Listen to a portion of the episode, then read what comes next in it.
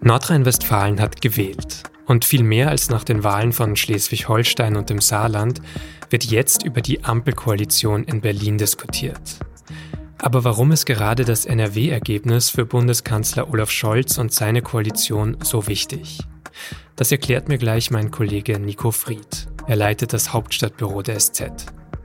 Sie hören auf den Punkt, den Nachrichtenpodcast der Süddeutschen Zeitung, heute mit Vincent Vitus Leitgeb. Ganz zu Beginn vielleicht nochmal kurz das vorläufige Endergebnis aus NRW. Die CDU gewinnt mit 35,7 Prozent. Auf Platz 2 kommt die SPD mit 26,7. Das sind also neun Punkte Rückstand und für die SPD ist das ein historischer Tiefstand in Nordrhein-Westfalen. Die Grünen verdreifachen dagegen ihr Ergebnis der letzten Wahl und kommen auf 18,2 Prozent. FDP und AfD schaffen nur knapp den Wiedereinzug in den Landtag. Aber was heißt das jetzt für die kommenden Wochen? Das will am Montagmorgen auch eine Reporterin vor der Sitzung des CDU-Präsidiums wissen. Sie fragt, das hört man in einem Video von Phoenix, CDU-Ministerpräsident Hendrik Wüst, den Wahlsieger. Morgen, Herr Wüst. Schon mit den Grünen telefoniert heute? Wir sind alle im gleichen Flieger gewesen. Ja, schönen guten Morgen zusammen. Wir haben gestern in Nordrhein-Westfalen ein tolles Wahlergebnis eingefahren. Na gut, er lässt sich nicht direkt in die Karten schauen. Aber Schwarz-Grün, das ist die Koalition, die jetzt gerade am wahrscheinlichsten scheint. Wüst sagt nämlich, dass er zwar mit allen Parteien sprechen will, nennt dann aber Themen, aus denen man eine gewisse Tendenz ablesen könnte. In Nordrhein-Westfalen ist das ja ganz offensichtlich als starkes Industrieland die Versöhnung von Klimaschutz und Industriearbeitsplätzen, aber auch das Thema beste Bildungschancen für unsere Kinder, innere Sicherheit und bessere, saubere Mobilität sind solche Zukunftsthemen, über die wir jetzt sprechen werden. Möglich wäre neben Schwarz-Grün auch eine große Koalition aus CDU und SPD. Der werden aber kaum Chancen zugeschrieben. Und von einer Ampel wie im Bund aus SPD, Grünen und FDP ist am Montagmittag selbst die SPD etwas abgerückt. Auch der FDP-Spitzenkandidat Joachim Stamp rechnet nicht mehr damit.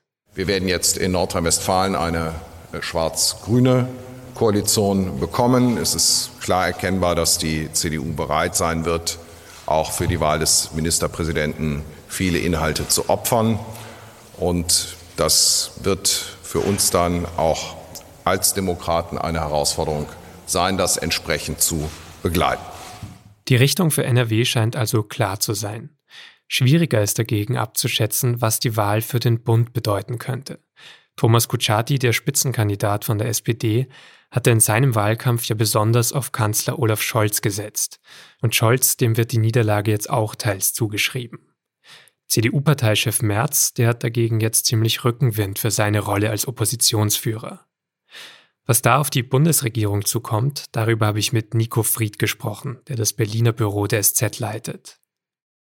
Herr Fried, schauen wir doch als erstes mal auf die CDU, den Wahlgewinner. Die hat zuletzt ja auch schon in Schleswig-Holstein einen guten Wahlsieg einfahren können. Im Saarland zwar zugegeben verloren, aber denken Sie, die sind jetzt trotzdem zufrieden bei der Union, auch nach dieser verlorenen Bundestagswahl, dass es jetzt wieder aufwärts geht? Ja, die können natürlich sehr zufrieden sein bei der CDU. Ähm, für Friedrich Merz waren diese drei Landtagswahlen jetzt natürlich die erste Bewährungsprobe. Im Saarland hat er verloren ähm, und dann aber zwei doch deutliche Siege mit der CDU eingefahren. In Schleswig-Holstein konnte man noch sagen, naja gut, das war vor allem Daniel Günther, der amtierende Ministerpräsident, der dort auch sehr populär ist. Aber Nordrhein-Westfalen ist sicher auch Friedrich Merz. Er kommt von dort, er hat Hendrik Wüst sehr aktiv unterstützt. Und ähm, es ist ein Landesverband, der ja einiges mitgemacht hat in den letzten Monaten. Wenn Sie daran denken, dass Armin Laschet ja dort das Amt des Ministerpräsidenten und des Landesvorsitzenden aufgegeben hat, in der Hoffnung, ähm, Bundeskanzler zu werden. Und das ist dann gescheitert. Und dann musste der Wüst jetzt erst sich so ein bisschen etablieren. Und dafür ist das Ergebnis der CDU schon ganz beachtlich. Da kann Merz sehr zufrieden sein damit. Jetzt haben Sie schon Daniel Günther angesprochen und, und Schleswig-Holstein, da hieß es ja eben tatsächlich, der Spitzenkandidat sei total entscheidend gewesen. Auch im Saarland soll es an der Spitzenkandidatin der SPD gelegen haben. Das würden Sie jetzt für NRW nicht so sehen. Also da waren es andere Faktoren, die entschieden haben. Naja, es ist einfach so, dass mit den beiden äh, Spitzenkandidaten von CDU und SPD, Hendrik Wüst und Thomas Kutschaty zwei Leute waren, die eigentlich noch gar keine Zeit hatten, das äh, zu erwerben oder zu erarbeiten, was man einen Amtsbonus nennt. Äh, ich glaube, dass Wüst äh, den Vorteil hatte, ganz sympathisch aufgetreten zu sein, so das Image des Kümmerers gepflegt hat. Äh, und äh, das hat ihm offensichtlich einen Vorsprung jetzt in den, im persönlichen Vergleich mit Kutschaty eingebracht. Und dann eben noch die, die bundespolitische Ebene, die irgendwo dazu kam, also auch mit Friedrich Merz zum Beispiel. Ich glaube, dass die bundespolitische Ebene bei der CDU nicht jetzt wahnsinnig zusätzlich ähm, eingespielt hat. Ich glaube, der Vorsprung zur SPD ist eher dadurch entstanden, dass die SPD so geschwächelt hat. Also ähm, die SPD ähm, hat einen schlechten Wert bekommen, weil ihr bundespolitischer Faktor, und das ist nun mal der Bundeskanzler, oft ganz offensichtlich nicht gezogen hat in diesem Wahlkampf. Woran lag das denn dann für Olaf Scholz? Also er ist ja auch aufgetreten in Nordrhein-Westfalen. Kutschat jedoch sehr versucht, mit ihm Wahlwerbung zu machen. Warum war Olaf Scholz nicht überzeugend dann?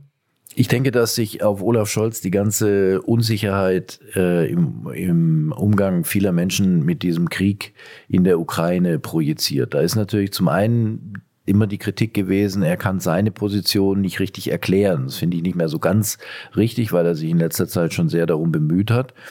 Aber richtig ist natürlich schon, seine Position besteht darin, einerseits klar zu machen, wir unterstützen die Ukraine, andererseits aber auch die Ängste von Menschen vor einem äh, vor der russischen Reaktion bis hin zu einem möglichen Atomkrieg ernst zu nehmen. Das heißt, er versucht, die Leute auch hinter sich zu sammeln.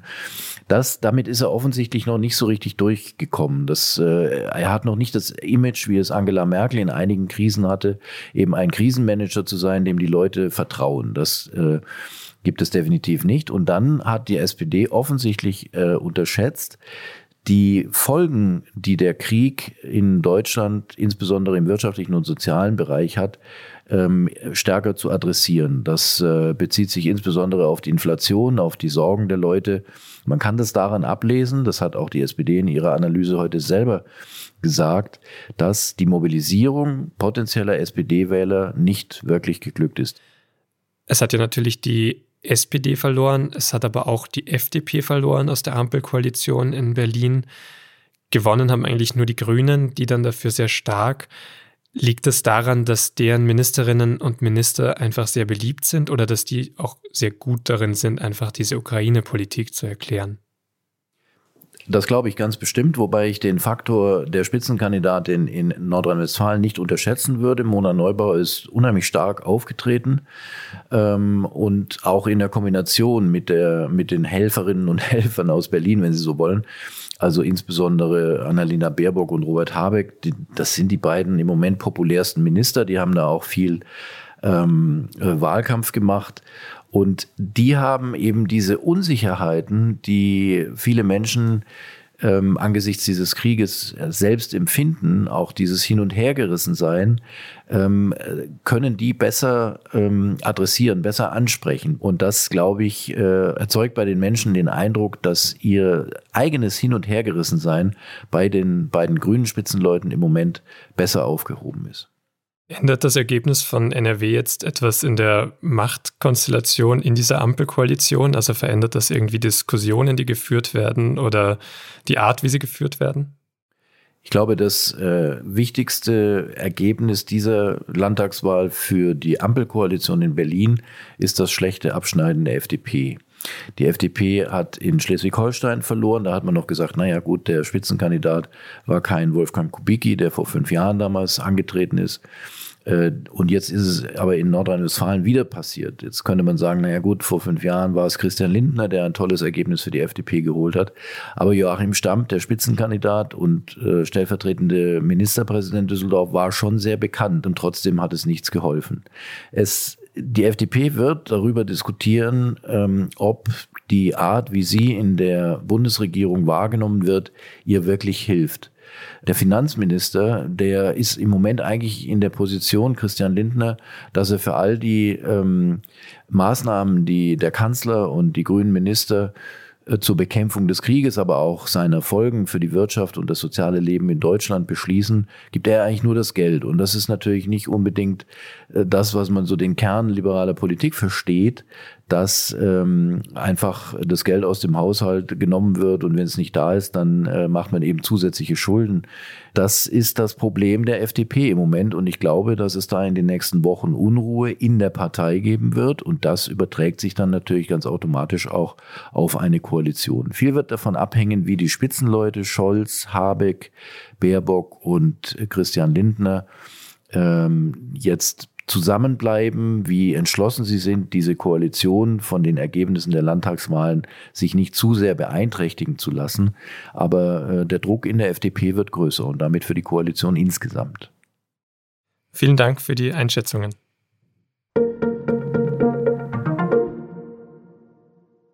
Schweden wird die Aufnahme in die NATO beantragen. Das hat Schwedens Ministerpräsidentin am Montagnachmittag angekündigt. Vorher hatte das schwedische Parlament über den Schritt debattiert, wobei sich fast alle Parteien dafür ausgesprochen haben. Und schon morgen könnte Finnland dasselbe tun.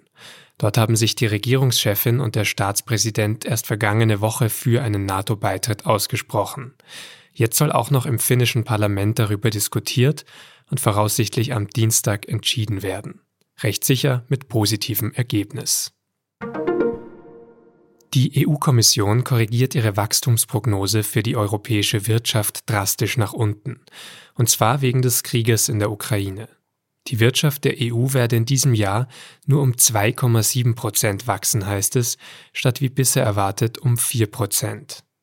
Außerdem hat sich die Vorhersage für die Inflation in den Euro-Ländern für dieses Jahr fast verdoppelt.